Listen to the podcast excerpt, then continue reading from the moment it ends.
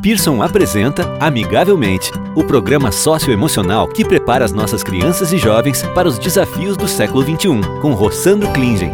Olá, estamos aqui com o palestrante, escritor e psicólogo Rossandro Klingen e vamos continuar nossa conversa sobre educação socioemocional. Nesse momento, falaremos sobre a figura do professor envolvido no programa. Rossandro, como deve ser o educador envolvido no projeto socioemocional? Conta pra gente quais qualidades ele vai precisar desenvolver durante essa jornada.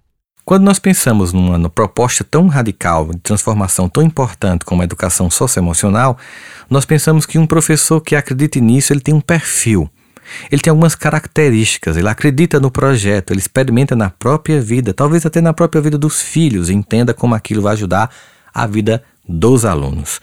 E por isso ele desenvolve uma afinidade com a turma, entendendo a história de cada aluno, entendendo como esse processo de educação vai entregar para cada um deles habilidades que vão ajudar a desenvolvê-los a ultrapassar desafios de sua própria vida, isso vai fazer com que o professor desenvolva uma característica fundamental nas relações humanas, que é a empatia. Nós sabemos que, de modo geral, o professor tem que minimamente ser empático, mas quando ele adere à educação socioemocional, ele vai entender a importância fundamental da empatia. Não só a importância, ele vai desenvolver essa empatia muito mais nele, nos alunos e dos alunos entre si.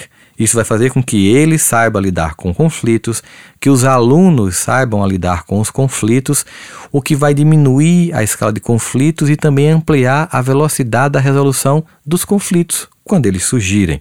Isso vai ser importante porque, uma vez que o professor entende a necessidade da empatia, ele vai perceber que ele tem que ser uma coisa que todo mundo diz no discurso, mas que se esquece na prática. O professor tem que ser um exemplo. Aliás, pai, mãe tem que ser um exemplo. Na sociedade, as pessoas têm que ser exemplo.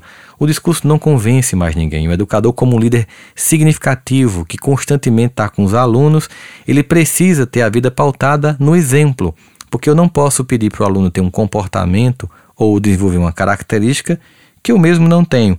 Vai ser, obviamente, para os alunos algo ridículo e que não tem sentido nenhum para a própria vida.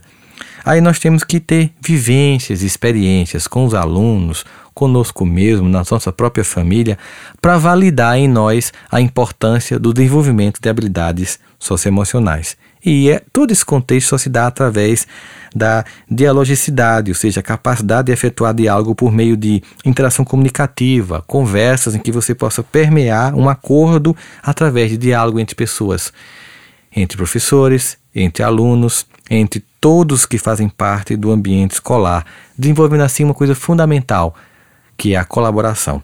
Nós não vamos conseguir desenvolver competências socioemocionais se nós não colaborarmos entre nós mesmos e as pessoas não colaborarem entre si.